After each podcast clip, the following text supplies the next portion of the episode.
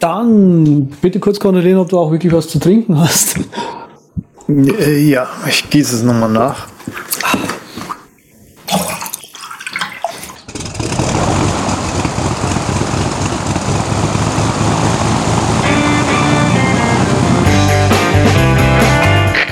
Wir heißen Sie herzlich willkommen an Bord bei der Übercast. Ihr Flug beginnt in wenigen Sekunden.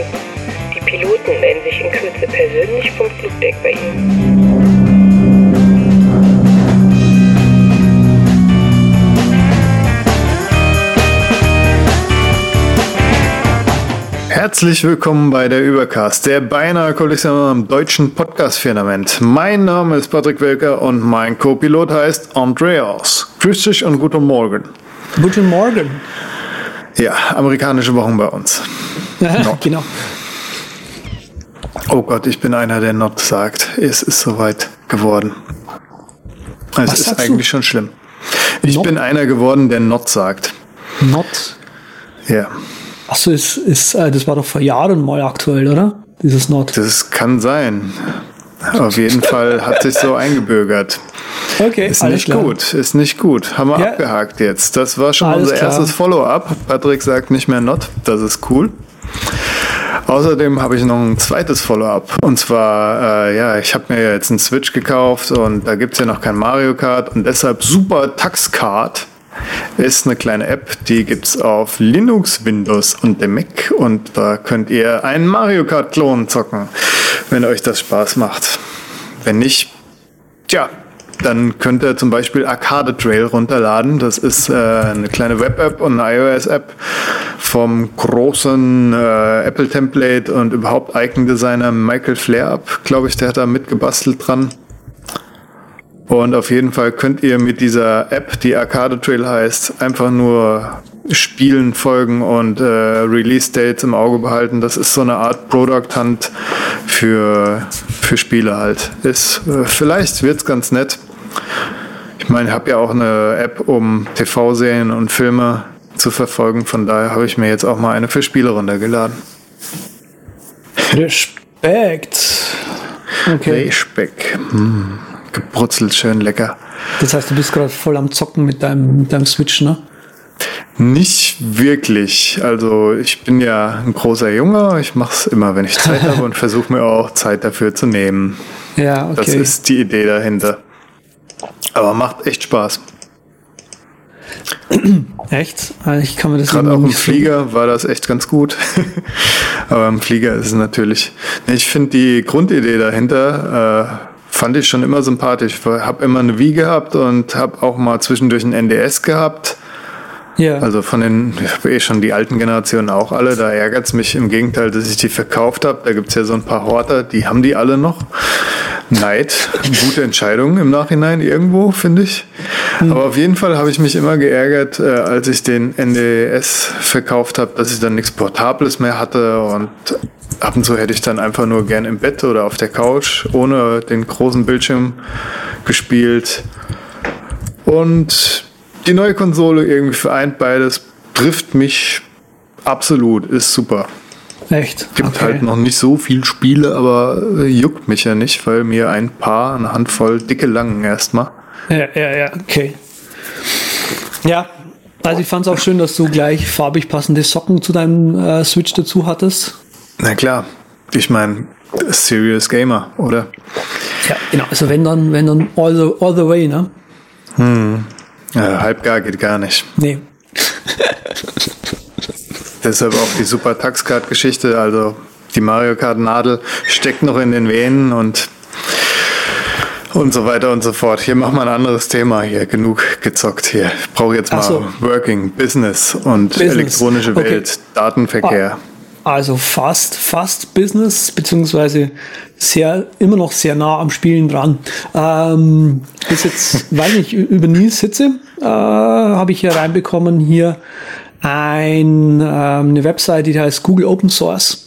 Das ist eigentlich ziemlich cool. Ich weiß nicht, ob das alt ist oder neu, aber im Prinzip ist es eine Webseite, die alle möglichen Open Source Projekte, die irgendein Google-Mitarbeiter meinetwegen äh, hat, äh, listet. Hier kann man auch mal nach äh, Dot-Files und so weiter suchen oder SSH ähm, da wird man äh, tatsächlich fündig und äh, ja, kriegt dann halt äh, Link angezeigt direkt zum, zum äh, Repository, wo man sich die Sachen näher noch mehr mit anschauen kann.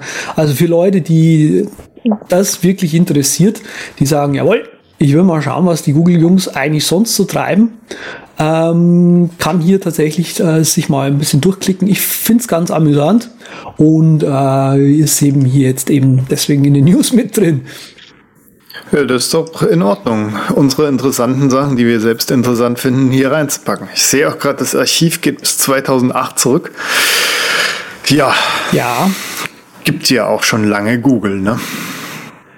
Definitiv. Also äh, ich, wie gesagt, ich musste tatsächlich, also wo für mich der, der Grund war, das mit hier so reinzunehmen, war eben die Geschichte, dass wir mal über SSH auch gesprochen hatten oder oder sprechen wollten. Bot-Files, glaube ich, oder so. Ja. ja. Und dann dachte ich mir so, hey, das wird doch ganz gut passen. Ah, ich, ich setze die auch alle gerade neu auf, muss ich sagen. Und hm. es verwirrt mich so ein bisschen, weil äh, wenn man zum Beispiel, erstmal ist es ja schade, dass äh, die Panic-Sachen, die ich auf dem iOS nutze, nicht die neueste Verschlüsselung unterstützen. Immer noch nicht. Ja. Arbeiten sie wohl gerade dran. Habe auch gerade mal auf Twitter gescheckt. Da haben äh, gestern und vor acht Tagen haben wieder Leute so angeschrieben dazu. Ja, ja, wir sind dran, wir sind dran, sagen sie. Ja, ja, das auf jeden Fall. sagen sie bei mir auch. Das ist mir vor einem Jahr oder so habe ich sie schon angeschrieben oder so. Ah. Oder länger. Okay. So, ja, ja, wir sind dran, wir sind dran. Das ist hohe Priorität. Mhm. ich so, ha, okay. Auf jeden Fall kriegst du da immer so ein ECDSA oder wie es auch immer heißt. Wahrscheinlich habe ich es jetzt wieder falsch äh, mir gemerkt. Schlüssel generiert oder oder oder halt äh, Quatsch. Hm, Fingerprint kriegst du ausgespuckt, obwohl der SRA RSA nutzt und dein Public Key wird dann auch öfters mal anders angezeigt. Da muss ich nochmal gucken, ob das alles so äh, koscher ist, aber auf jeden Fall naja, brechen wir das mal an der Stelle ab, weil das würde ich dann selbst nochmal gern alles durchleuchten. Schön. Ähm, gehen wir lieber weiter zu äh, Hue-Ersatz. Und zwar IKEA will in den Smart Light-Markt äh, einsteigen mit günstigeren Hue-Lampen, äh, günstigeren Smart Bulbs, meine ich, Smart Lampen, halt schlauen Lampen, die man fernsteuern kann. Und äh, die gibt's bei IKEA erstmal nur mit verschiedenen Weißtönen und auch nur ein paar Euro billiger als Philips. Da mhm. kann man sich mhm. also überlegen, will man da jetzt unbedingt direkt all in gehen, wenn die noch nicht das ganze äh, Grundsystem drumherum haben mit Einbindung und äh, lohnt es sich da fünf Euro zu sparen und so weiter und so fort. Aber auf jeden Fall ist das cool, immer wenn jemand anderes noch mit auf diesen Markt kommt und erst recht so ein großer Fisch wie Ikea, das macht Laune, weil dann kann alles nur besser werden. Mhm. Spannend.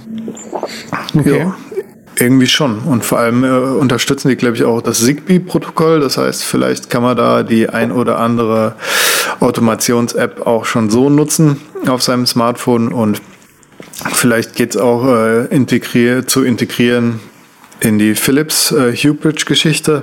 Mhm. Wenn das gehen würde, dann geht natürlich trotzdem HomeKit, äh, also Sprachbefehle gehen nicht. Die Erfahrung habe ich ja leider auch schon machen müssen. Ja, okay, schade. Ja, sind, da sind sie quasi nicht dahinter, das weil sie jetzt quasi sagen, okay, das Produkt ist draußen, da müssen wir jetzt nichts mehr investieren oder so. Ja, und vor allem wollen sie auch ihre eigenen Sachen verkaufen und nicht, dass die ganzen Dritthersteller da ihre echt gute Sachen anbieten, die dann, ja, die dann halt nicht äh, ganz, äh, die ihnen den Rang ablaufen. Meine Güte, hm. ich hab's ja, aber ja, heute Morgen. Ist ja auch erst äh, 12 Uhr Mittag. Uhr. Genau. Leichte Zeitverschiebung zwischen Stuttgart und Berlin. Ja, das müssen wir mal äh, entschuldigen. Ja, aber was könnte ich denn machen, wenn ich nicht lesen könnte?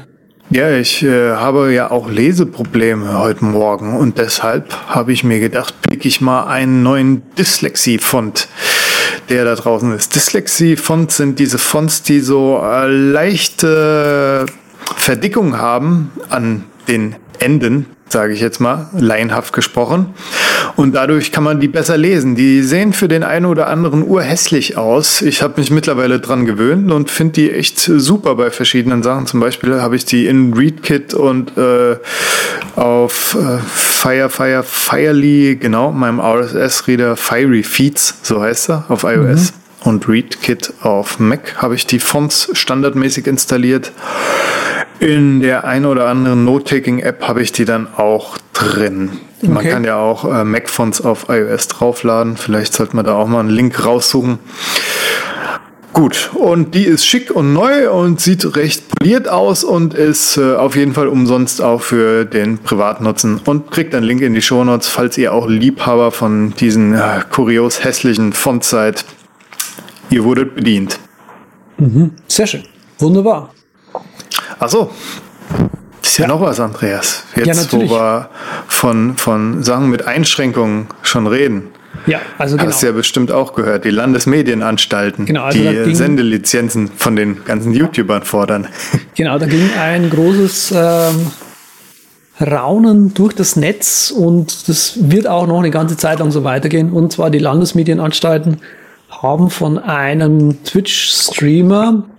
The Pete's Meat war das, verlangt, er soll sich doch bitte eine äh, Rundfunklizenz kaufen, ähm, weil er eben, so sagen sie, dadurch, dass er eben live sendet, ähm, hier in das Territorium eines äh, Radiosenders quasi reinkommt und ähm, obwohl er eben eigentlich nur eine Person ist, soll er hier jetzt auf einmal ordentlich Geld abdrücken. Ähm, ja, das haben wir in der, äh, in der Vergangenheit schon gelernt eigentlich, dass es so nicht funktioniert im Internet. Aber die Landesmedienanstalten wollen es halt trotzdem wissen ähm, und sagen hier, nein, wir wollen hier, dass die Leute in Zukunft für Livestreaming, wenn sie eben so viele, ähm, so ein großes Publikum einfach haben, dass sie dafür auch tatsächlich das Geld normal zahlen, was ein normaler Sender zahlen würde, um eine äh, ähnliche oder die gleiche äh, Menge an Leuten zu äh, erreichen. Und es kann eben den jeweiligen Streamer zwischen 1000 bis 10.000 Euro im Jahr kosten. Hm, so eine Rundfunklizenz ist nicht nicht ungünstig. Und kommt natürlich auch mit jede Menge Auflagen, was man so zu beachten muss. Und die Werbung muss dann ganz genau eingeteilt und strukturiert werden. Und du brauchst auch noch Angestellte dann für gewisse Sachen, ne? Mhm. die sich da so drum kümmern. Also echt dickes Paket, was da auf einige YouTuber anscheinend zukommt. Gibt ja auch so ein paar, die das dann freiwillig machen. So Heiße hat, glaube ich, äh, das Ding angemeldet als Kanal. Dann gibt es noch einen Gaming-Sender, Rocket Beans. Mhm. Ja, die das schon von sich aus gemacht haben. Und in der Geschichte gab es wohl auch schon einige Prozesse, wo das mal angefochten wurde. Ne? Aber die Gesetze sind halt irgendwie noch nicht so weit. Nee, genau. Die Gesetze sind noch nicht so weit und es ist zu erwarten, dass die Geschichte jetzt deswegen so angegangen wurde, damit endlich mal was passiert. Ähm, ich glaube ganz ehrlich nicht, dass die äh, Rundfunkanstalten wirklich damit rechnen, dieses Geld so zu bekommen. Ähm, aber um jetzt einfach mal einen Ball in irgendeine Richtung ins Rollen zu bekommen, äh, haben sie jetzt einfach mal gesagt, jawohl, das machen wir jetzt einfach mal. So ungefähr. Und ähm, dadurch kommen sie jetzt erstmal in die Diskussion. Und jetzt wird, muss geschaut werden, wie es tatsächlich vonstatten geht. Also, wie gesagt, ich bin tatsächlich der Meinung, dass sie selber damit rechnen, damit hier äh, noch Nacharbeit eben geleistet werden muss, damit es so eins zu eins nicht umgesetzt werden kann. Ähm, hm. Weil, wie gesagt, wir haben das ja an, an, an anderen Beispielen schon früher. Also eigentlich sollten Sie das in der Erfahrung der letzten 10 bis 20 Jahre, sage ich jetzt mal, eigentlich schon mitbekommen haben, damit eben äh, Internet anders funktioniert als Ihr Radio oder TV. Ähm, ja. Im Internet hast du halt immer eine Person häufig, die halt relativ viele bedient aber diese eine Person verdient halt einfach insgesamt nicht so viel Geld, obwohl die äh, Reichweite so groß ist, dass sie da irgendwie, keine Ahnung, 10, 20 Mann oder sowas beschäftigen würde, sondern es ist halt eine Person. Ja, und jetzt quasi von dieser Arbeitszeit, sag ich mal, noch weg abziehen, die Zeit, die dafür äh, verwendet werden muss, solche Sachen eben, äh, Bürokram, sage ich jetzt einfach mal, zu machen, das ist halt neu. mal wieder. Ja, also ich unterstütze da deine Aussage auf jeden Fall, dass äh, die da was anstoßen wollen. Das ist halt so eine Sache, wie, der, wie es in den Wald reinschallt, so ungefähr. Das ist ja schon eine ziemliche Kackaktion, weil die da so gefühlt ungefähr eine Taskforce gebildet haben. Es ist ja nicht nur der eine, den sie da angeschrieben haben.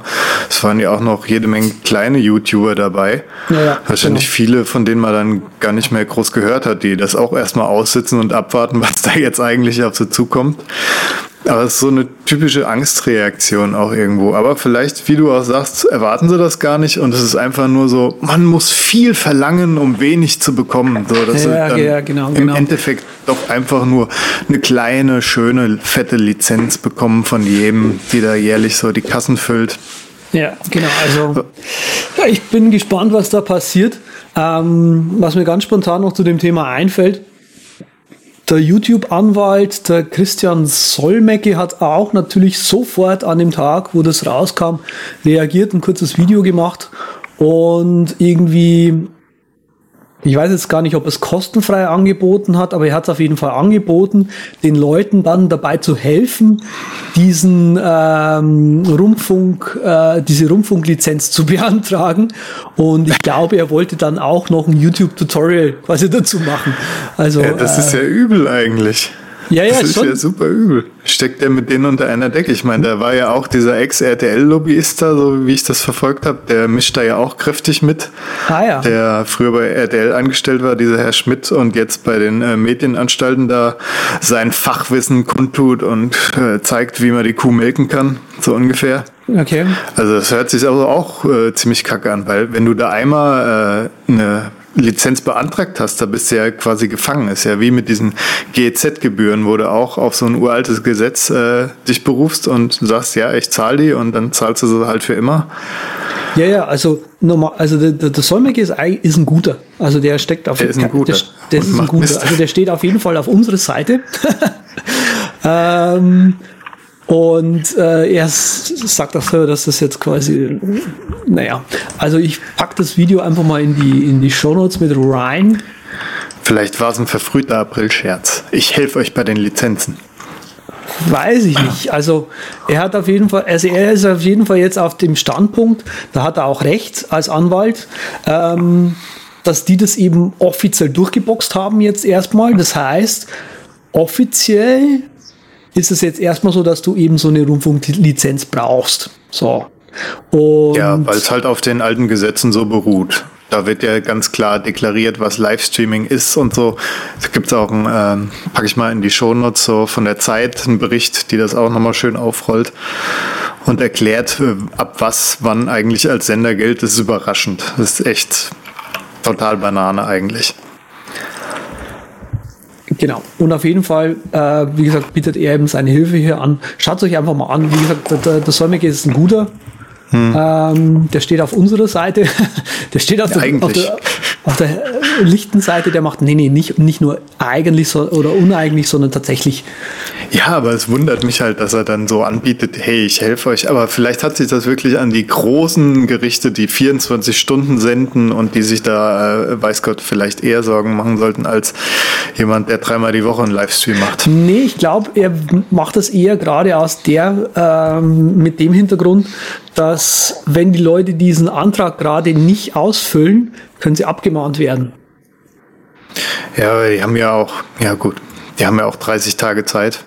Obwohl in dem Zettel dann bei dem einen oder anderen drin stand, von dem ich das Video gesehen habe, dass sie sich gefälligst bis nächste Woche melden sollen, anstatt äh, in 30 Tagen. Ja, ja, aber naja. trotzdem, also mit einer Woche, das können sie die Leute vergessen, weil ja. Ähm, äh, irgendwie selbst eine versäumte Rechnung. Ja, für die erste Mahnung hast du 30 Tage Zeit. Also muss auch für sowas 30 Tage erstmal Zeit sein. Mhm. Ja. Naja.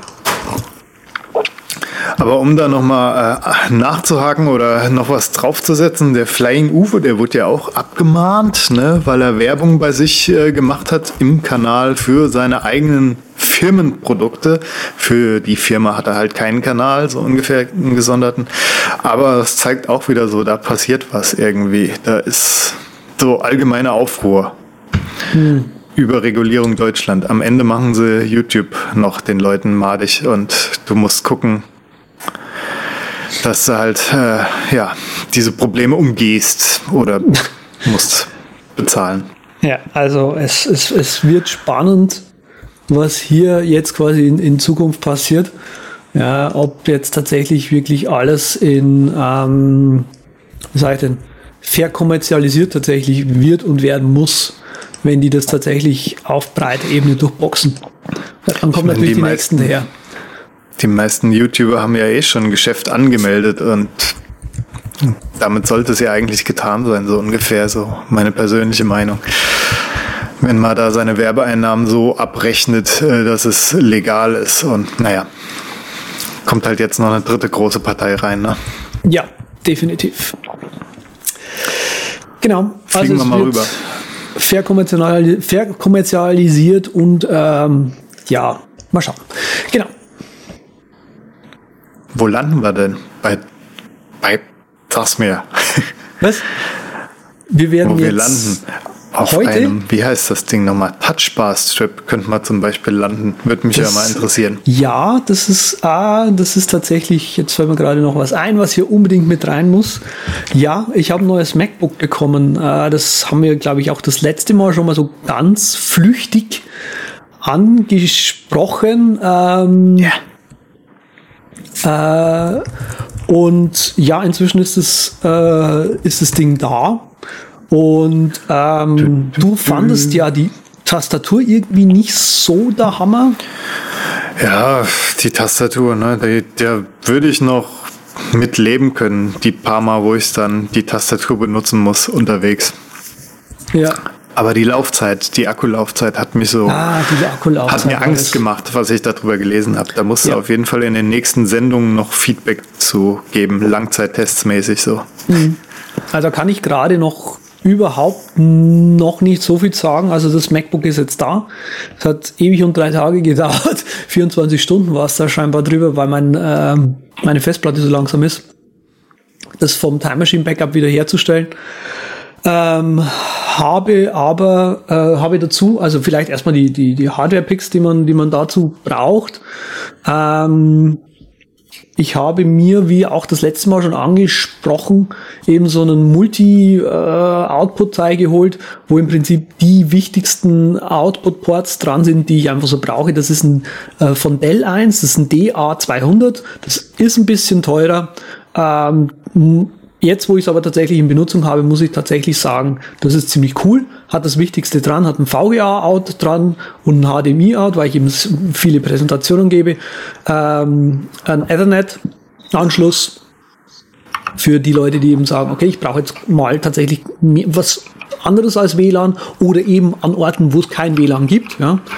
Und dann eben einen klassischen ähm, High-Speed-USB-Anschluss ähm, wer ein anderes haben möchte, ein Alternativprodukt, was das gleiche im Prinzip drin hat, da gibt's von Cable Matters einen Adapter. Äh, für den habe ich mich nicht entschieden, obwohl der viel, viel günstiger ist. Einfach aus dem Grund, weil der nicht so wirklich schön ist. Ähm, der hat so ein. Checker-Pattern irgendwie oben drauf in blau und schwarz und irgendwie boah, hat mich das nicht wirklich angesprochen.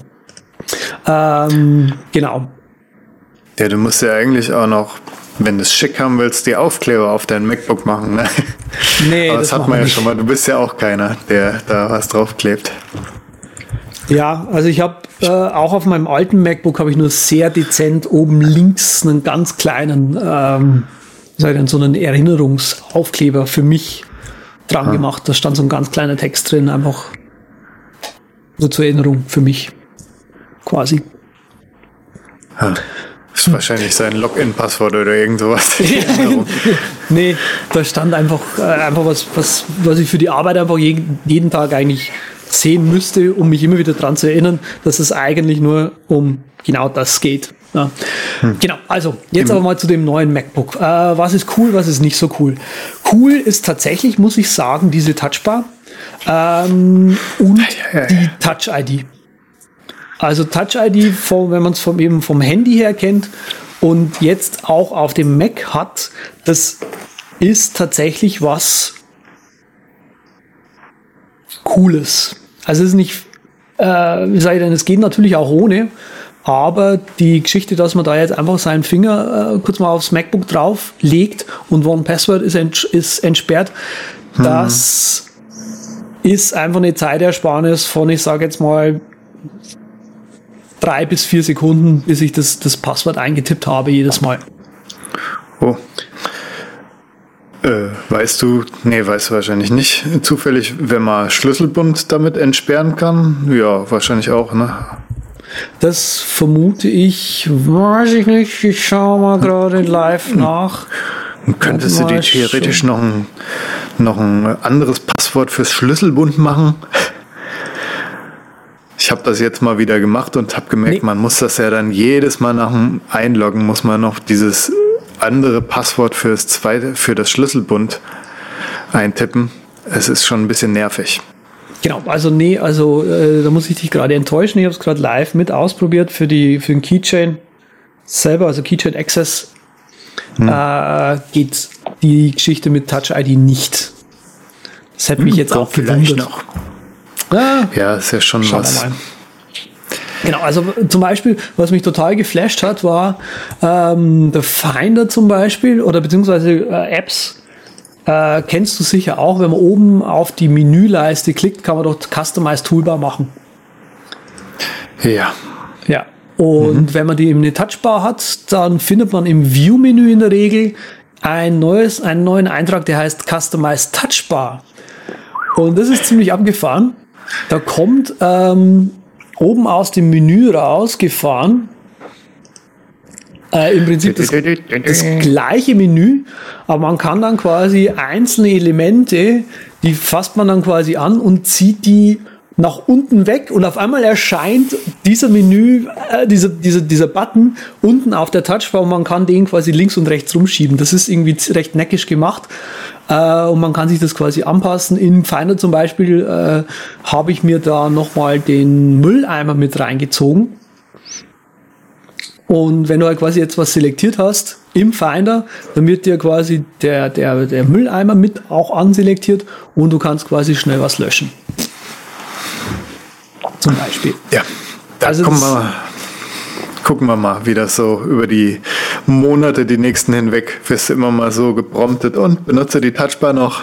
Ja, das ist halt das Problem auch bei mir, die Touchbar, äh, ich komme nicht ran, die so wirklich zu benutzen weil das der Rechner ja auf einem Next-Stand äh, steht. Also diese ganzen Links für die Produkte sind natürlich dann auch wieder in den Show Notes.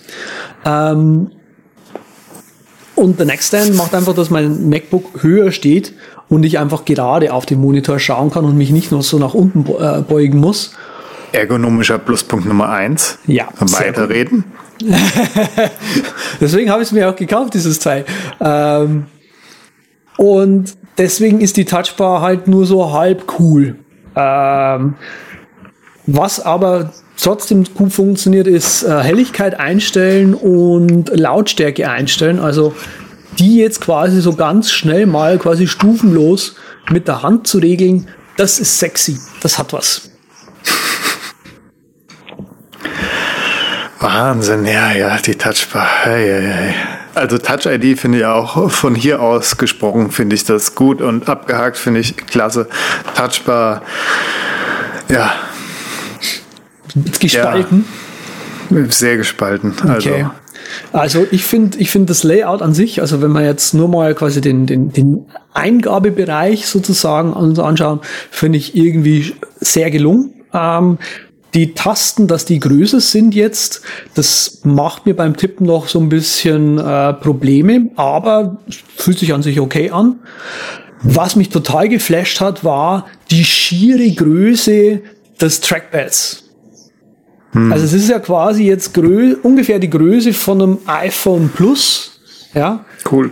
Und nimmt ja irgendwie die Hälfte gefühlt von, von, von, ja, von der Unterseite des MacBooks irgendwie ein. Und es ist einfach ultra riesig. Die sind aber schon gleich groß, oder? Vom 13 Zoll und von 15 Zoll. Nicht, dass das nochmal größer ist bei deinem 15er. Oh, das weiß ich gar nicht. das wäre das wär, das wär noch ulgiger. Ach so, stimmt. Wir haben auch gar nicht gesagt, was für einen Rechner ich mir geholt habe. Ähm, wir hatten es bei uns im, im, im, äh, im, in der Vorsendung immer wieder davon, damit ich mir, mir wohl oder übel den ganz großen Rechner holen werde, also sprich MacBook Pro mit einer schnellen Grafikkarte, mit dem schnellen Prozessor, mit zwei Terabyte äh, Speicher. Äh, und am Schluss wäre dieses Teil eben auf 5000 Euro gekommen. Ich glaube 5200 sogar. Und dann halt noch eine Apple Care dazu. ähm, habe ich dann gesagt, nö, das muss nicht sein. Also ich habe jetzt tatsächlich das, das 15er genommen, tatsächlich auch wirklich alles groß, bis aber die 1 Terabyte Festplatte, also die kleinere Festplatte dazu. Ähm, die muss ich auch sagen, die reicht jetzt erstmal wieder. Yes, krass, ey, was sie dafür an Kohle verlangen. Aber gut, es ist halt auch wirklich keine normale SSD. Es sind alles diese selbst gefuddelten Speichersteinchen, die da auf dem Board verteilt sind. Naja, kostet Das halt muss ein bisschen mehr. Das, das ist tatsächlich richtig. Also äh, das ist auch tatsächlich der große Wermutstropfen, den ich immer wieder mh, mir so überlege. Wenn du einmal dieses Teil gekauft hast, dann hast du den halt so. Also du kannst nicht einfach mal hergehen und sagen so, nach, nach wie das halt früher war, ja. Also gerade der Umstieg von einer, von einer echten mechanischen Festplatte damals auf eine SSD, dass du jetzt sagst, ja gut, dann hole ich mir halt so ein Umbaukit oder irgendwie sowas, hau die alte Festplatte raus und baue dafür eine coole SSD ein und so weiter. Und dadurch hast du einfach einen riesigen Performance-Gewinn auf einmal gehabt. Das hast du halt jetzt nicht mehr. Na, du kannst nicht einfach sagen, ja, da, da, da, da. Ja, man konnte schon sparen und man konnte schon auch seine Geräte noch ein, zwei, drei, vier, fünf Jahre länger benutzen. Genau. Ähm, aber an sich, das, der Rechner, ähm, ich finde ihn schön. Also dünn ist er. Das ist äh, das Wichtigste und, und auch leichter ist er. Was ist noch geil? Geil, was ich äh, ähm, schon gedacht habe, wo ich mir den Rechner dann bestellt hatte, die Geschichte mit dem USB-C. Du hast ja links, also beim 15er ist es so, beim, äh, bei den kleineren Modellen hat man ja leider nur einen. Das ist ein bisschen schlechter. Aber die Geschichte, dass man jetzt quasi links zwei USB-C und rechts zwei USB-C hat und keinen gesonderten Anschluss mehr, um dieses Ding zu laden, das ist schon ziemlich cool. Weil du kannst dieses Teil halt jetzt von links oder von rechts laden. Ähm, Das heißt, wenn du halt mal im Zug sitzt, da hat's mich eigentlich immer am meisten gestört, wenn man im Zug sitzt und ich sitze gerne am, am, am Gang und man will es laden, dann steht halt quasi der Adapter immer direkt in den Gang sozusagen rein.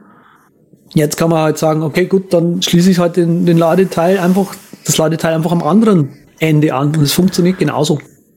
Ja, das ist eh so eine Geschichte, auf die warte ich ja schon zehn Jahre, dass wir mal einen einheitlichen Standard kriegen. Nicht USB, Firewire und dann noch USB Micro, USB Mini und dann gehst du mal auf Reisen und müsst für all deine Geräte noch so einen extra Mini-Adapter mitschleppen.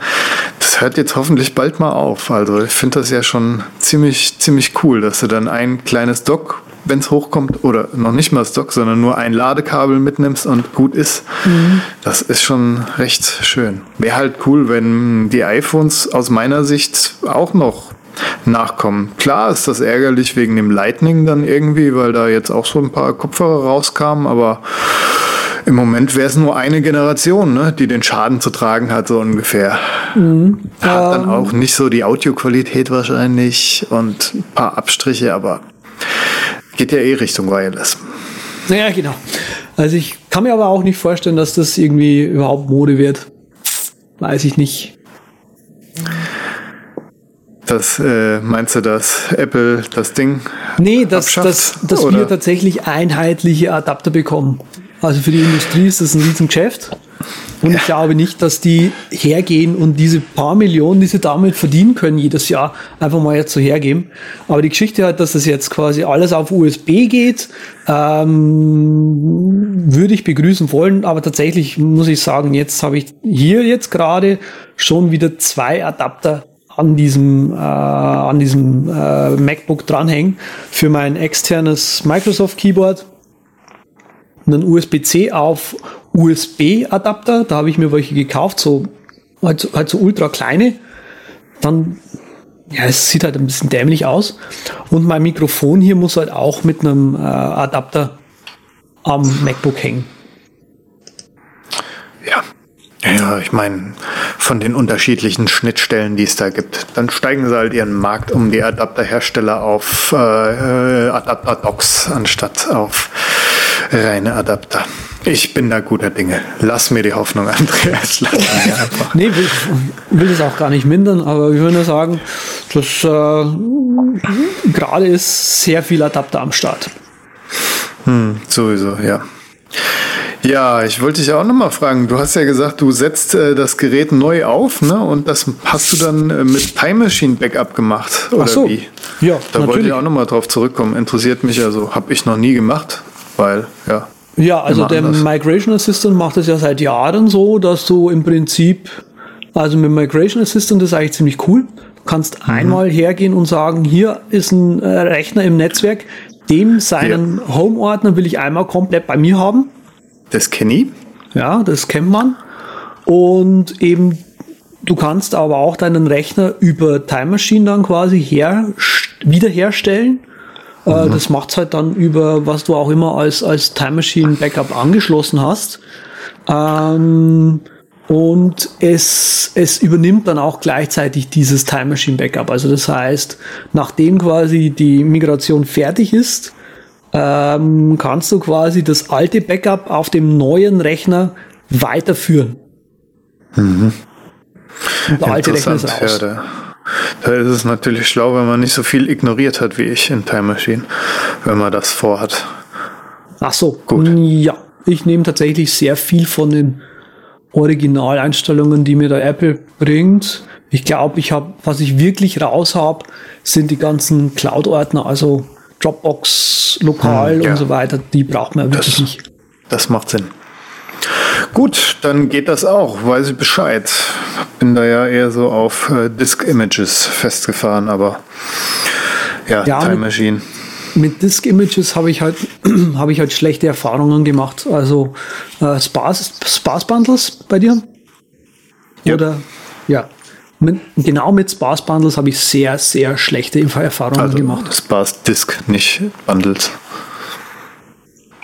Also Sparse Disk, nicht Bundles. Also sprich, es sind es ist eigentlich nur eine große Datei, nicht mehrere kleine Unterdateien. Äh, warte, ich sag dir nochmal den Unterschied. Das eine wächst automatisch mit und das andere halt äh, nicht. Genau. Und da gibt's eben nochmal den Unterschied, dass das eine ähm, eigentlich nur ein Ordner ist, wo verschiedene Unterdateien nochmal mit drin sind und das andere ist tatsächlich eine große Datei.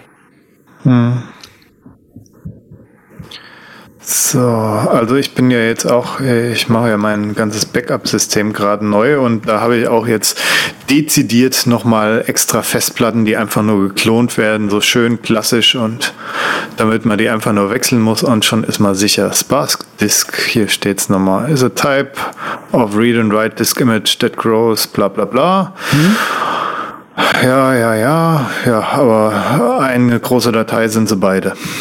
Okay. Das ist ja klar. Dann, mhm. Genau, also das funktioniert, kann ich mir gut vorstellen. Eben die andere Geschichte mit äh, Sparse Bundles zu arbeiten, die dann halt, also im Prinzip der Unterschied ist der gewesen, dass man gesagt hat, okay, äh, bei den, bei den Sparse Bundles ist es eben so, du hast äh, verschiedene Unterdateien und wenn eben in dem Bundle nur eine Datei überschrieben wird, dann musst du nicht mehr das komplette äh, File hm, ähm, ins Backup neu reinladen, sobald sie scannen hat, sondern eben nur kleine Bänder, wie es offiziell hm. heißt.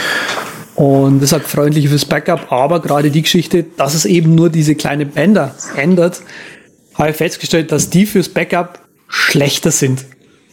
Ja, so, dann ist es also aus der zeitlerischen Erfahrung besser, meinst du, wenn ich ein Backup mache, ein Klon, dass ich erst alles lösche und dann von 0 auf 100 wirklich alles sauber kopiere, anstatt diese Sparse Bundle Vorzüge zu nutzen?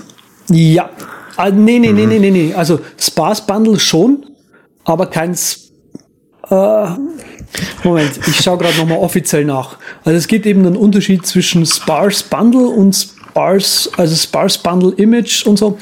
Aber wie ja. gesagt, ich schaue gerade nochmal live nach. Es ja, habe ich ja eben auch live. Ja, ja, das äh, Image Format. Ich möchte genau das nicht das Sparse, also das Sparse Disk Image nehmen, das ist gut. Und dass das Böse ist, ist das Sparse Bundle Disk Image. Ja, genau. Da können okay. wir uns ja einigen. Okay, alles klar. Gut, wunderbar. Weil das, das Bus Bundle ist ja auch nur für so Exotenfälle, wenn du auf eine FAT32 eigentlich was machst, weil das tut dann die kleineren, kleinere Päckchen immer machen, ne? Genau. Die genau. nicht das, über das 4 GB gehen. Das soll es eigentlich machen, aber äh, wie gesagt, ähm, ich habe es halt mal gebraucht, weil früher, wann war das denn? Das ist jetzt zwei Jahre mindestens her, konnte das Final Cut, deswegen habe ich es gemacht, konnte nur ähm, auf ein Volume einen neuen, eine neue Library anlegen.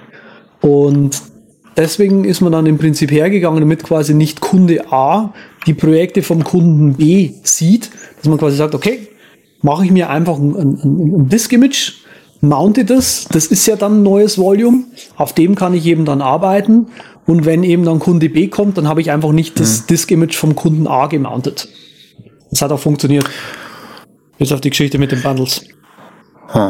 In unserem äh, Wire-Chat haben die Nutzer ja auch so ein paar Sachen empfohlen. Boxcryptor und Cryptomator hieß es, glaube ich. Und habe mir da ein paar Links rausgesucht, weil ich da auch Kandidat bin für. Und zwar habe ich bisher immer äh, vielleicht erstmal die diese Programme tun äh, Disk-Images auch erzeugen, halt äh, ihr eigenes Format und tun die Dateien dann encrypten und die kann man dann, wenn man will, sogar in den Cloud-Speichern nutzen wie Google Drive, Dropbox etc. Und äh, für die Apps gibt es mittlerweile auch iOS-Apps, damit man auf seine Disk-Images, was dort beim Cloud-Anbieter ist, zugreifen kann von unterwegs. Finde ich ganz gut, weil äh, Gab es bei mir bisher immer nur lokal von Nox. Nox ist eine App, die hat Agile Bits, der One-Password-Hersteller, vor einiger Zeit gekauft. Hat ihr dann nicht wirklich so viel Liebe gegeben. Hm. Und jetzt ist Legacy und die App äh, wird nicht mehr aktiv weiterentwickelt, ist auch von der Webseite genommen. Die hat nämlich genau das gemacht und hat äh, Sparse Bundles äh, und Sparse, das native Version, das native Disk-Image von OS äh, 10 und macOS äh, hat das halt unterstützt und ja, so hat man eine native App gehabt, die diese encrypteden Images machen konnte und musste sich nicht im Terminal oder mit dem Festplattendienstprogramm da durchhängen und konnte die halt nutzen. Mit dieser Geschichte habe ich eben ein paar Probleme gehabt und zwar habe ich auch probiert, das äh, in Amazon Cloud mal testweise zu laden, so ein Image, habe das dann aufgemacht und bumm, war das natürlich korruptiert und ja. Das war klar. Und da habe ich mir gedacht, Mensch, Guter Tipp von unseren Hörern, du guckst dir die Dinger mal an. Dieses Kryptomator hat mich jetzt auf Anhieb äh, relativ gut überzeugt. Ist halt Open Source, ne? Hat bei mir aber nicht so geklappt, weil sollte man mal ein Disk-Image erstellen, hat's nicht, hat nur einen Ordner angelegt und der war dann auch immer noch, als ich die App geschlossen habe und das Ding unlocked habe, war der Ordner immer noch da und ja, kein Disk-Image halt. Okay. Kann sein, weil ich ein etwas älteres Betriebssystem habe im Moment, El Capitan. Auf jeden Fall bin ich da am Ball und finde das ganz spannend und interessant. Und außerdem auch noch eine ganz gute Überleitung da. Nox, ne, gekauft, eingestellt.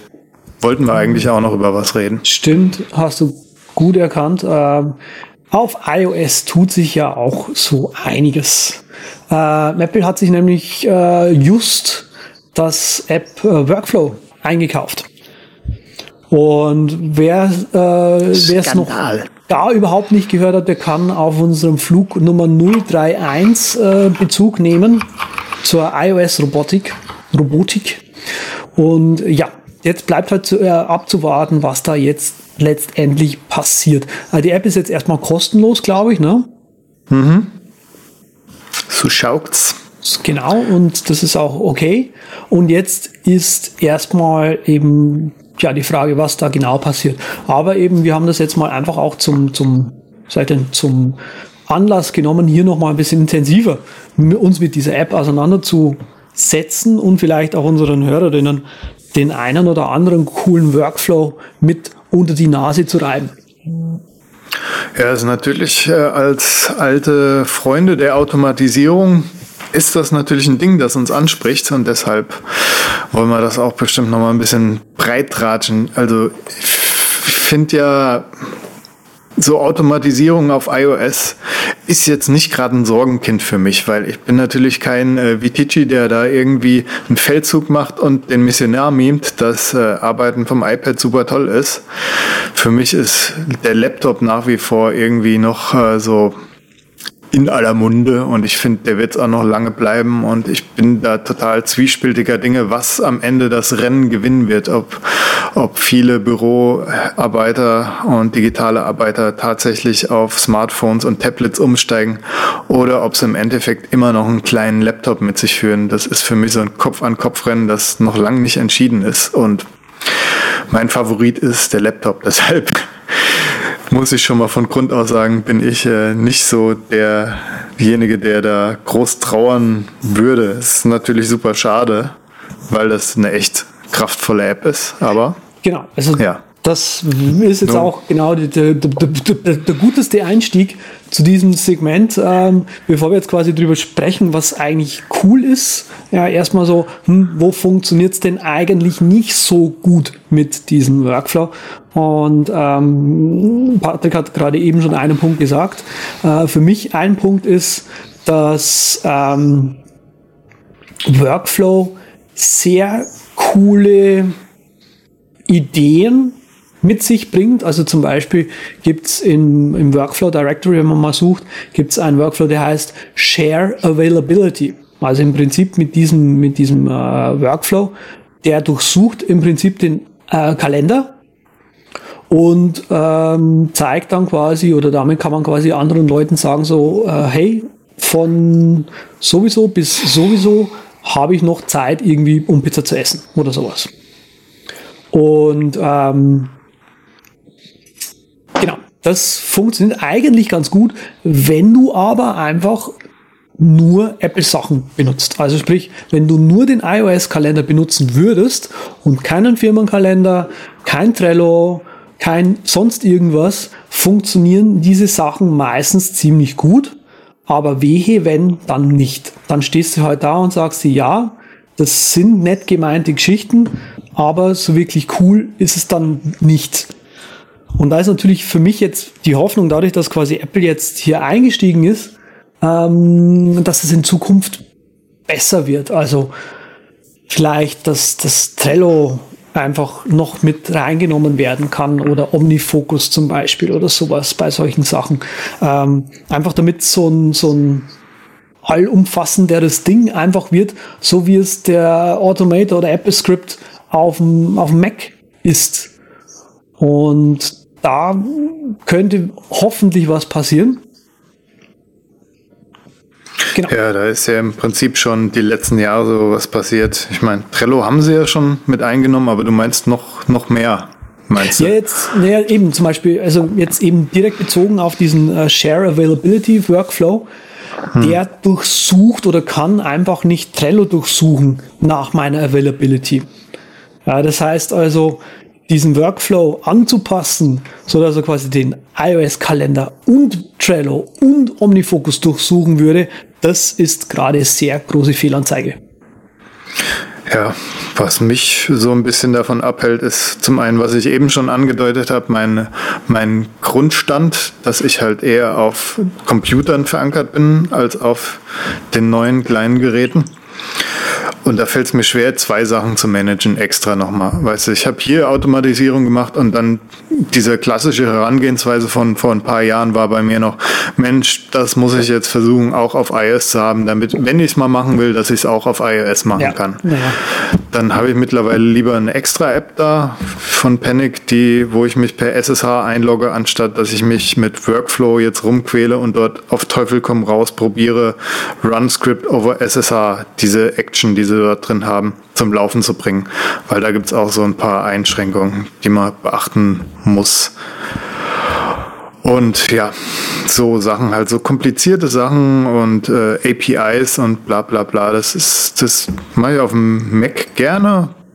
Da weiß ich, da kann ich es maintainen, aber auf iOS habe ich dann Angst, dass wenn mal was wegbricht oder wenn eine App dann nicht mehr das unterstützt, dass es dann halt nicht mehr da ist und so ein bisschen Sisyphus-Arbeit. Und es muss halt nicht unbedingt sein. Das ist halt, sind zwei Sachen, die bei mir groß mit einspielen. Ja, das denke ich eben auch.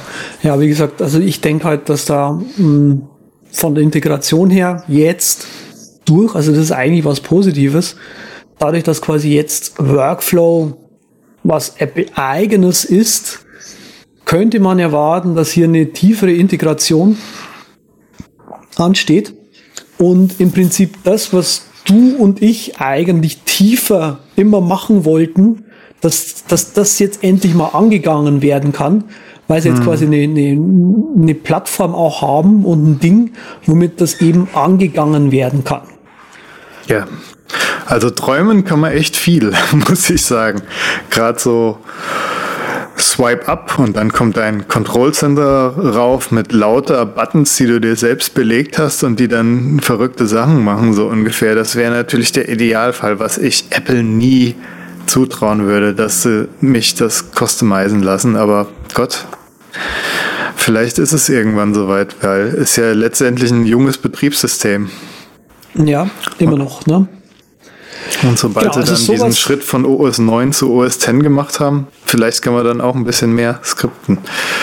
Vielleicht. Also das ist eben die, die Hoffnung jetzt. Ne? Ähm, die die Scripting-Technologien, die ja ähm, oder eben dieses äh, die die tiefen Integrat äh, Scripting-Technologien, die ja zum Beispiel durch äh, Cell Sogoyan ähm, mit begründet wurden, die sind ja auf dem Mac ähm, da und hm. irgendwie haben wir es ja in dieser Show auch schon mal gehabt, ja. Cell arbeitet ja in, inzwischen nicht mehr bei Apple.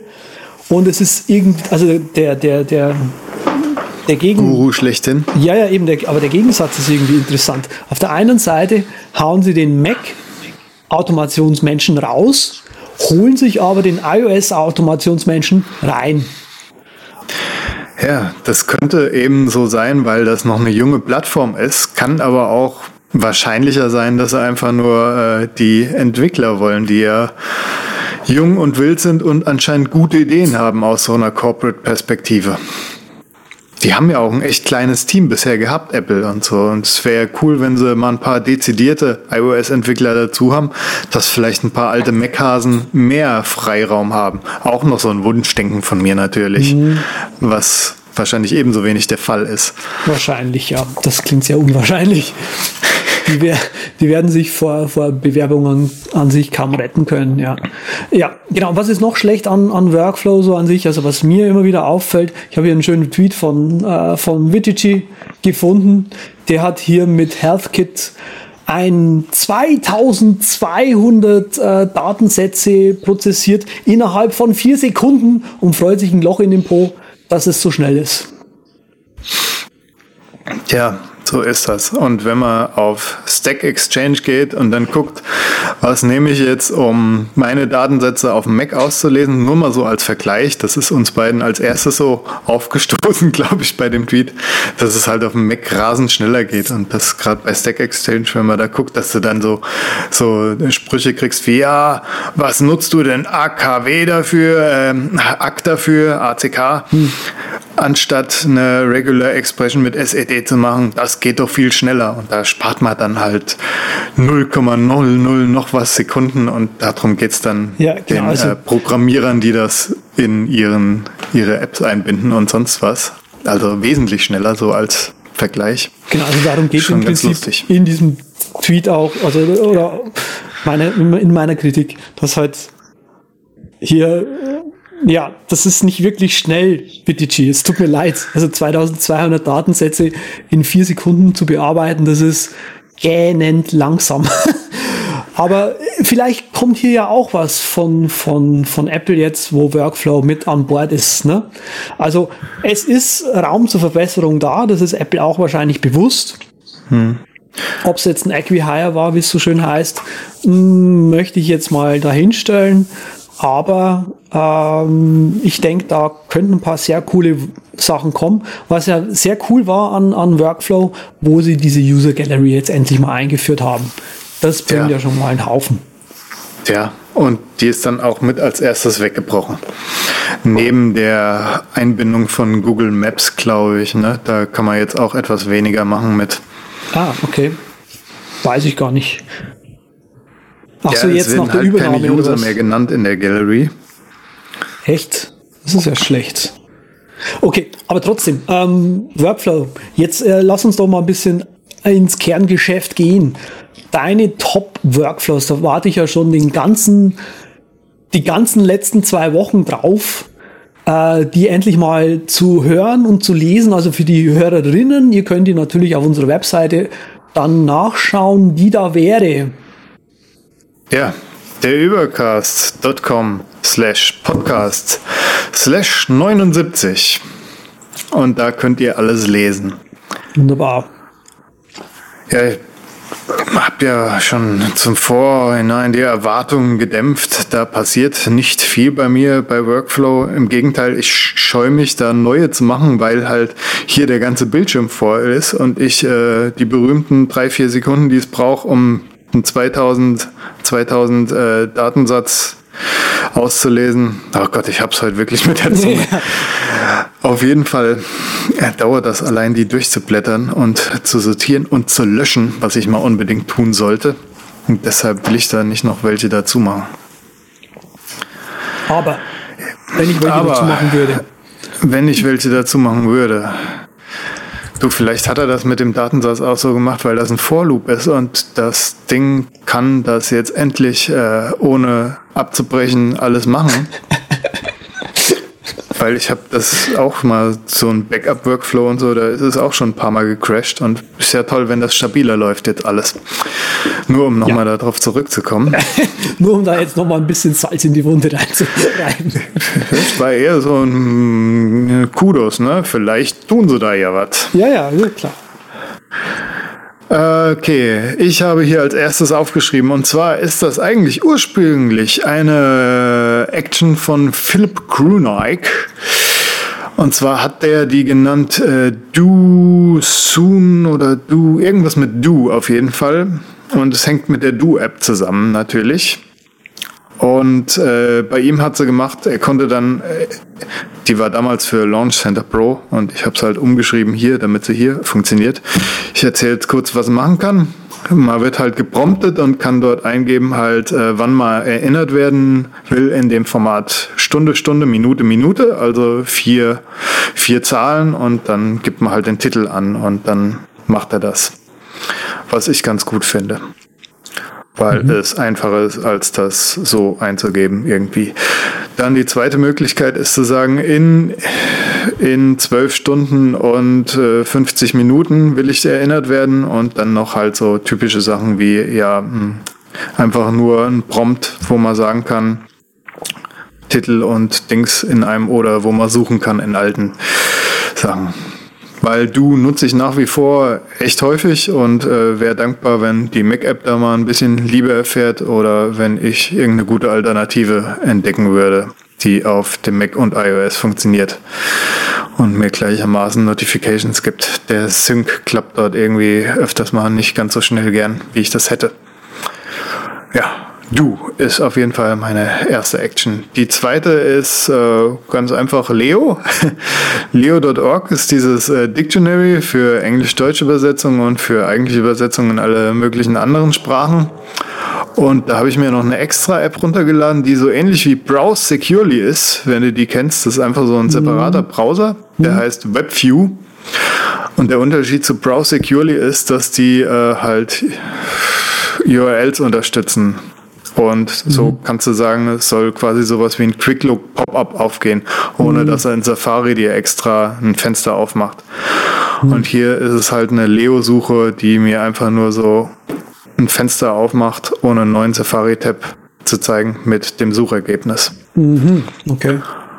Das finde ich ganz praktisch, habe ich auch eingebunden in meiner Launcher-App zum Runterziehen. Ich meine, Workflow hat ja auch so ein Homescreen-Widget, aber das nimmt so viel Platz weg.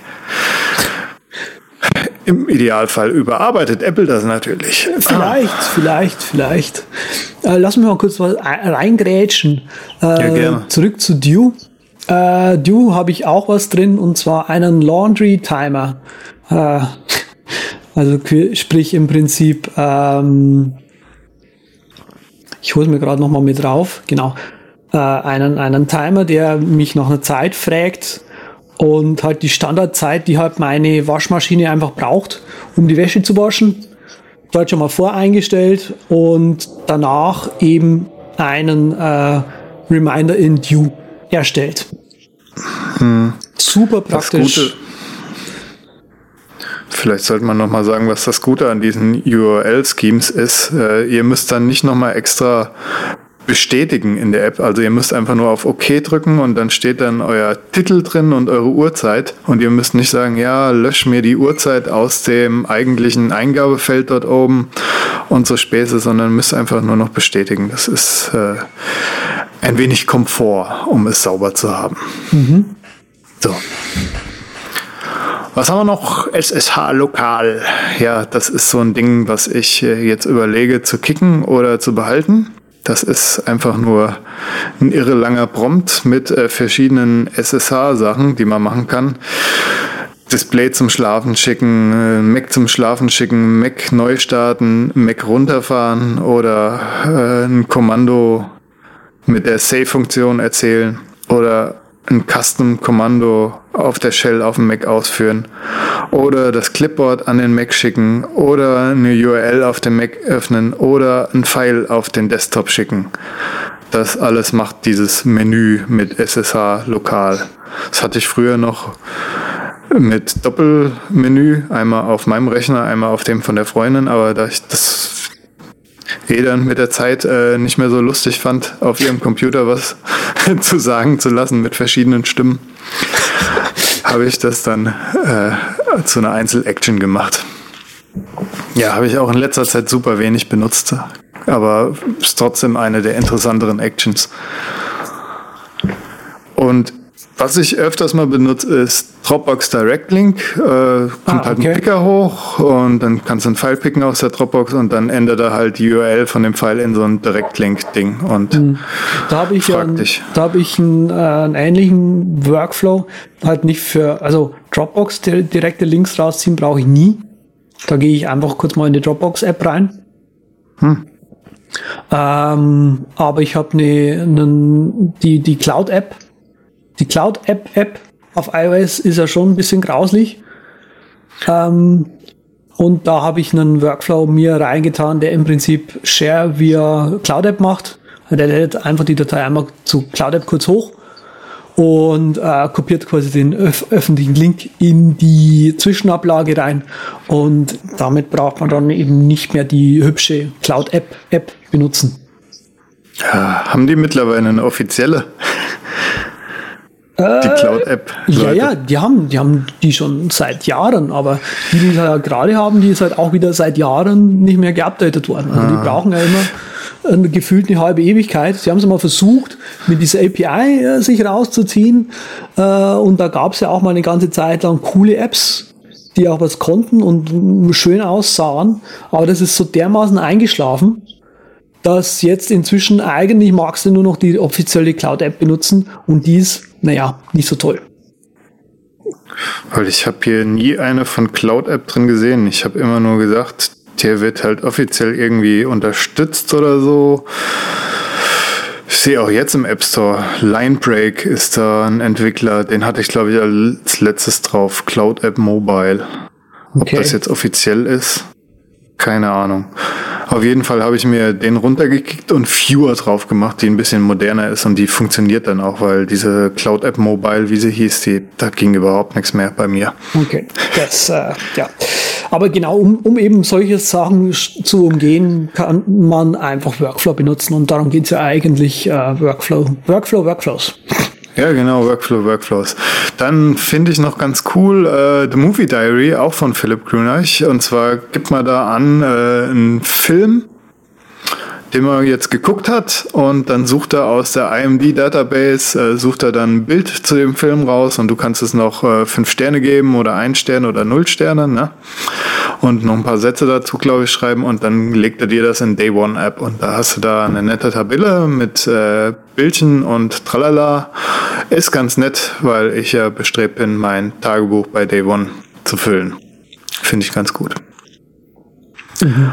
Und natürlich auch, äh, ich warte, die mal warte, runter. Warte, warte, warte, äh, da hatte ich auch was. Ja, stimmt, das habe ich aus der User Gallery rausgezogen.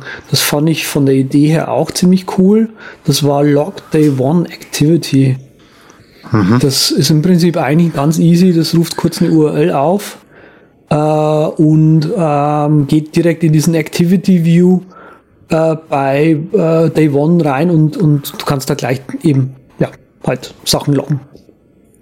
So, so, so, so. Ja, Davon muss ich mir auch noch irgendwas überlegen und schreiben. Ich will so ein äh, so ein Tageslogger haben, quasi. Wenn ich auf eine Taste drücke, dass dann ein Pfeil aufgeht und dann kommt die Uhrzeit, Doppelpunkt und dann schreibe ich was dazu. So einen richtig klassischen Logger. Ah. Und den würde ich dann gern am nächsten Tag oder am Tagesende dann nach Day One schicken. Problem mhm. ist halt nur, dass der dann immer dieselbe Datei aufmacht. Genau, das, die Persistenz ist das große Problem. Mhm. Und jetzt weiß ich nicht, ich würde gern Drafts dafür nehmen, aber dann habe ich einen fixen Draft da und wenn ich halt irgendeine App nehme, wie OneWriter oder sowas, dann könnte ich einfach eine nehmen mit äh, Datumsformat 2017 03 mhm. äh, 0. Ja, oder, ne? oder du machst eventuell so und es könnte vielleicht auch funktionieren dass man, äh, dass du einzelne Dateien einfach äh, ablegst zu jeder Aktivität und später, also, wenn es dann quasi ja. auf Day One gehen soll, liest du die alle aus und hängst die aneinander oder sowas. Hm. Das wird ja mit Drafts auch noch super einfach gehen mit dem neuen. Da kannst du ja einfach anklicken oben und alle merchen und dann hm, hast du eine Action. Stimmt. Schick das zu. Das wäre die unkomplizierteste Lösung. Nur wer macht sich schon gerne unkompliziert? Ja, ne? ja, nee, nee, das ist schon klar. Aber das dauert ja auch saulang dann. Ja, soll ja ein und wenn man das täglich macht, dann hat man ein bisschen was zum Sparen. Ja, ja. ja. Und noch ein schönes Datum vorne dran, was man dann nicht per Textexpander oder sonst wie ja. machen müsste. Aber da habe ich Obwohl, das kann man auch, auch was ähnliches. Äh, ich habe eine, eine Action, die habe ich hier jetzt auch drin. Die heißt Record Wait. Ich wiege mich ab und zu mal und habe mir einen, äh, einen CSV-File angelegt, das in Dropbox lebt und möchte da einfach meine meine Datumse in einem ganz bestimmten Format auch einfach haben. Und die Geschichte mache ich mit, äh, mit Workflow. Das funktioniert bisher mhm. am besten und mhm. immer noch am plattformagnostischsten. Ja, siehst du, da habe ich aufgehört vor ein, zwei Jahren oldschool zu sein und habe mir diese blöde Wittingswaage geholt. Aber gut, ist halt auch noch eine kleine Datenschleuder mit dabei. Weiterer Workflow, Workflow Backup, der ja stellt mich auch vor die große Frage, will ich eine Liste aller Workflows gibt er mir und dann kann ich sagen, entweder nur markierte, entweder nur den aktuellen da oder alle abzuspeichern, entweder als komplettes ZIP oder als einzelne ZIP-Pakete, entweder in der Dropbox auf dem NAS oder in iCloud, glaube ich, oder irgend sowas. Also habe ich auch ewig nicht mehr benutzt, weil ich halt ewig nicht mehr da neue Sachen dazu gemacht habe.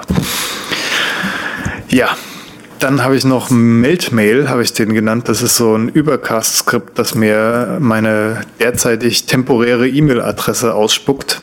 Hm. Das finde ich sehr praktisch, gerade wenn man sich mal registrieren muss bei irgendeinem Müll, den einen gerade interessiert. Ja, an dieser Stelle natürlich auch nochmal Shoutout an Überspace, ein toller Host, auf dem man Skripte laufen lassen kann. Unter anderem halt auch, um sich temporäre E-Mail-Adressen zu erstellen. Mal kurz. Ah, sowas machst du. Okay, alles klar. Ich mache hm. das über Mailinator. Mailinator, der ist da bestimmt geblockt, du, wenn das so offiziell ist. Ja, ja, schon. Das gibt ja auch andere, äh, die man dann einfach kurz mal benutzen hm. kann, wenn, wenn Mailinator. Aber Mailinator funktioniert meistens. Ja, ist ja, ist ich ja geil, gedacht, auf jeden Fall. Ich mache das so oft auf jeden Fall. Brauche ich da einen Workflow, genau. der mir das direkt ins Clipboard haut. Super. Ganz, ist völlig verständlich, ist mir auch klar, wie man das brauchen kann. Ja. Dann hatte ich noch was und zwar Make a Square Image, Square Photo, also für Instagram-Bilder. Es gibt bei äh, Enlight diese wunderbare Funktion, man hat ein Bild und ähm, ja, ein Querformat oder Hochkantformatbild und will das bei Instagram machen und die Enlight-App macht da ein schönes viereckiges Bild drauf, in dem sie das ein bisschen blurrt noch den Hintergrund und traumhaft. Und äh, mhm. sowas ähnliches habe ich probiert mit, mit der Workflow-App nachzubilden. Habe ich, glaube ich, zwei, äh, zwei Versionen sogar von.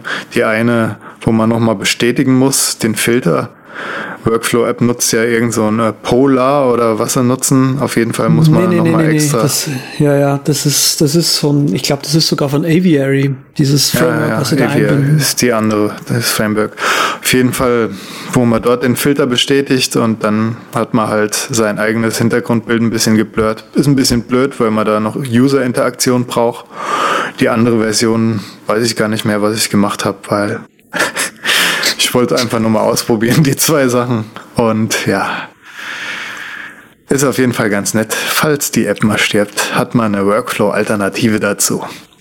Und ansonsten habe ich noch ein paar Prompts für YouTube, für Suchbegriffe eingeben. Die habe ich, glaube ich, als äh, Force Touch bei Launch Center Pro hinterlegt oder im Launcher mhm. und oder im Launcher. Das sind meine Haupteinsatzzwecke beziehungsweise äh, Errungenschaften an iOS-Automatisierung in der letzten Zeit. Was ich ja immer noch suche, also das geht jetzt leider ein bisschen weg von, von deinem Workflow. Ähm, ich habe ein Videotagebuch, was ich mit auf YouTube führe, was hm. natürlich nicht, nicht öffentlich ist. Und bisher habe ich da immer die YouTube, YouTube Capture, glaube ich, hieß es, benutzt. Die ist inzwischen ab, fast abgesägt, also es ist schon länger kein Update mehr rausgekommen. Inzwischen sieht es auch sehr alt aus. Ähm, und die offizielle YouTube-App hat jetzt auch eine Record-Funktion. Ähm, ja, wollte ich gerade sagen, ne? die hört sich doch super an dafür, genau. oder? Ist auch an sich cool braucht aber fünf Tabs mehr wie die alte, weil bei der alten konntest du quasi mit einem URL-Scheme gleich direkt ins, äh, ins, ins hm. in den Record-Modus gehen und sofort loslegen. Und jetzt musst du ja. die YouTube-App aufmachen und, und, und der normale Nutzer wie ich fragt sich, warum müssen die diese Videokamera da oben so so prominent platzieren neben dem Suchbutton? Naja, ja, und aber. Andreas sind es noch ein paar Knöpfe zu genau, viel. Aber Drücker. quasi beim, anderen, beim alten App war es halt möglich, gleich direkt die Aufnahme fängt jetzt an, sozusagen zu werden. Und das war halt einfach schöner. Und wenn ja. du da so eine App dir kaufst, wo du halt direkt Aufnahme machen kannst und dann in Workflow sagst, lade das letzte Video hoch, vielleicht auch eine Idee. Das wäre auch Keine noch eine Ahnung. Idee. Stimmt. Ich kann ja das Workflow. Boah. Das ist ja, so eine coole da, Das muss ich jetzt gleich mal ausprobieren. Während der Sendung natürlich. du fliegst. Ich fliege, ja, ich fliege Richtung Boden, glaube ich, mit uns. Es sei denn, du willst noch einen deiner Workflows preisgeben. Nee, ähm, eigentlich nur noch einen, äh, der mir ganz am Herzen liegt. Ähm, die, das Ding habe ich genannt I'm Here. Und zwar äh, ist es, äh, liest es einfach aus dem, aus der aktuell, aus den aktuellen Koordinaten die Longi Latitude und Longitude aus, äh, die Koordinate und äh, pastet die in einem Format, dass man im Prinzip in, einer, in jede Maps-App einfügen kann. Also ich habe es extra getestet mit der Apple Maps App und mit der Google Maps App. Man kann das quasi direkt so dort einfügen und wird dann dort hingewiesen geführt, wo man, wo ich quasi gerade stehe, äh, wird mhm. quasi ein Pin gedroppt, wie es neudeutsch ja, heißt. Da, da, kann ich natürlich nicht widerstehen und auch nochmal meinen uralt Workflow zu präsentieren. Den One-Click SOS Emergency Website Workflow. Habe ich auch sogar ein Video zu gemacht. das euch dann äh, erlaubt, ja, hier ist ein Notfall geschehen und ihr wählt aus dem Adressbuch raus, wer gerade mit dabei ist, macht noch ein paar Fotos vom Unfallort und dann erstellt er euch eine Webseite. Ich glaube in Dropbox oder in Evernote, keine Ahnung. Ist schon wow. ein bisschen älter. Ja, das funktioniert auch gar nicht mehr mit Webseite ne? in, in, in Dropbox. Das haben sie abgeschafft. Oh mein Gott. Muss ja direkt mal probieren. Probier das mal, weil das ist eine äh, phänomenale, äh, ein phänomenaler Workflow. Also es hört sich geil an. Ähm, geht aber quasi über das hinaus, was ich jetzt mit Workflow machen würde. Ja, es war auch eher so ein Proof of Concept. Ich hätte ja, auch gedacht, das, das, Ding kommt voll gut an, aber es war einer der unattraktivsten Posts, die ich je gemacht habe, glaube ich. Irgendwie. Okay. Ich naja. weiß es nicht warum. Obwohl Lebowski drin war. Meine Güte. Naja, egal. So, Landeanflug, mein Lieber. Und zwar die Picks würde ich mal vorschlagen. Hau doch mal einen raus oder soll ich zuerst? Ich glaube. Du stehst in der Liste zuerst, also gebe ich dir gerne den Vorrang. Geht's ja gar nicht anders. Ich picke einmal Bearded Spice. Das hört sich jetzt so an nach einem typischen Andreas-Pick ja. von schönem Rasierschaum. Ne? Ist aber nicht so. Ist eine macOS-App, die euch erlaubt, eure Media Keys äh, freier zu benutzen. Das ist eine Menübar-Application und dort könnt ihr halt umstellen, ja, die Media Keys werden jetzt fest Spotify zum Beispiel zugewiesen oder fest Chrome zugewiesen und dann ja, geht nicht mehr iTunes auf oder ihr könnt euren Voxplay oder VLC damit auf ewiglich bedienen, obwohl Spotify auf ist. Viele Einsatzzwecke und so weiter. Ja, Dabei ist noch ein Artikel dafür, wie ihr äh, das, ein Lifehacker-Artikel, wie ihr das äh, auch manuell lösen könnt und ein bisschen rumhacken könnt. Der ist auch schon ein bisschen älter, deshalb, wer es braucht, kann sich da mal durchlesen und kämpfen. Ist ja Automatisierungsfolge irgendwie so ein bisschen heute. Mhm. Bearded Spice, Andreas. Top it. Wahnsinn. Äh, ich komme da nicht drüber. Ich habe eine App, die alt ist, die wahrscheinlich eh schon jeder kennt, aber ich habe die jetzt äh, erst entdeckt. Ähm, Cheap Charts. Cheap Charts. Und zwar habe ich ja in einer der letzten Sendungen eben häufiger mal erwähnt, dass ich, äh, ich glaube, das war die Sendung, wo ich ähm, Note, den Noteburner gepickt habe. Mit der App kann man eben geliehene mhm. Videos in iTunes ich abspielen. Ich entsinne mich, ja. Ja, das ist also ziemlich cool. Äh. Und Cheap Charts ist cool, weil man im Prinzip, ähm, im Prinzip ist es sowas wie ähm, AppZap oder eben so ein, so ein App-Drop, Price Drop, irgendwas, App halt, aber halt für Filme, Musik, ähm, TV-Sendungen, Hörbücher, also sprich alles, was nicht Apps sind. Und damit kann man einfach sagen, okay, ich habe hier eine Wishlist und wenn da eben dieses, dieses Video äh, günstiger ist, also auch zu kaufen, ja, dann nicht nur geliehen, ähm, dann möchte ich hier bitte dafür, davon benachrichtigt werden. Des Weiteren kann es noch Deals anzeigen, also sprich so Tagesdeals, die man vielleicht nicht verpassen sollte. Das fand ich ein bisschen nervig, habe es deswegen gleich abgeschalten.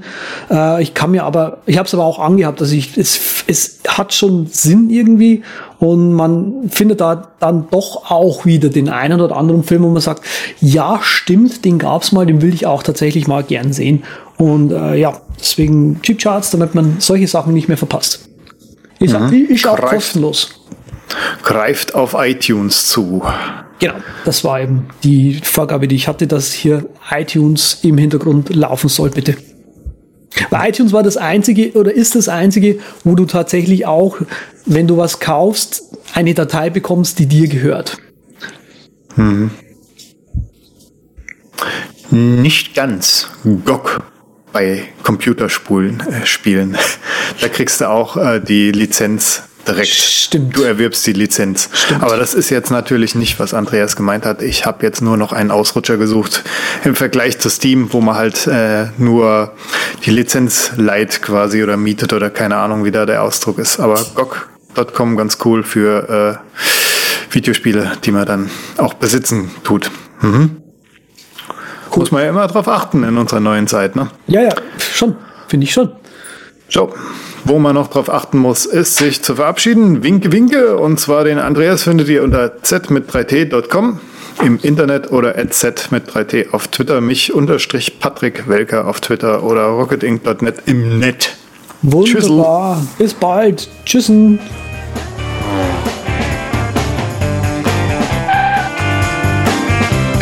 Vielen Dank, dass Sie sich für den Übercast entschieden haben. Wir freuen uns, Sie bald wieder an Bord dürfen.